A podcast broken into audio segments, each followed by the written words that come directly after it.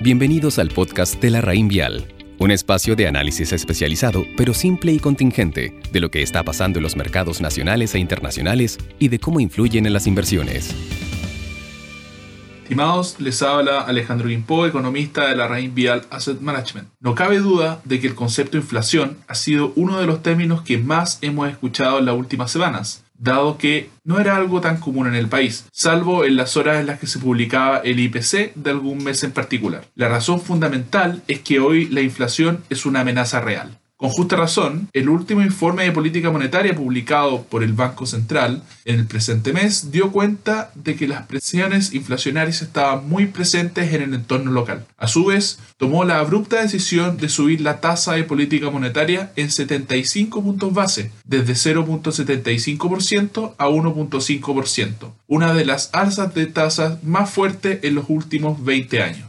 Las estimaciones del ente emisor muestran que en diciembre de 2021 se espera una inflación anual de 5.7%, un valor máximo en la última década, mientras que numerosos analistas del mercado actualizaron sus proyecciones de inflación a números más cercanos al 5%. Ahora bien, ¿Qué se encuentra detrás de esta alza de precios? Los factores son varios, tanto locales como internacionales. Por un lado, el fenómeno inflacionario no es una realidad única en el país, sino que en todo el mundo. En Latinoamérica, los registros de inflación se han incrementado fuertemente en los últimos meses, especialmente en el caso de Brasil, cuyo Banco Central ha elevado su tasa en 325 puntos base.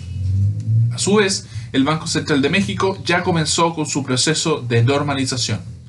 En Estados Unidos, la inflación también ha sorprendido y actualmente se encuentra en niveles máximos. Aún así, las principales autoridades monetarias, como el presidente Powell, han mencionado que los factores inflacionarios son transitorios, lo que obedece a ciertos cuellos de botella en los procesos productivos y en los puertos, acompañado de un desabastecimiento masivo en el mercado de chips, que ha afectado desde los bienes tecnológicos hasta los vehículos. No obstante, no se debe menospreciar el impulso que ha surgido desde la pandemia, puesto que los paquetes fiscales y estímulos entregados en el contexto de esta, basados en la pandemia del coronavirus, han sido gigantescos. En esa misma línea es que se justifica que el principal origen de la inflación en Chile sea local. Si sumamos los tres retiros de fondos de pensiones más los aportes del gobierno y otras medidas, llegamos a la enorme cifra de 81 mil millones de dólares, equivalentes a casi un tercio del PIB nacional y siendo uno de los países que más liquidez ha entregado a los consumidores. Un tercer componente corresponde al traspaso cambiario que surge desde la depreciación del peso chileno, que en mayo se encontraba bajo los 700 pesos y actualmente se encuentra en torno a los 790. Finalmente, las estimaciones al alza realizadas en el último mes corresponden principalmente a un mayor consumo privado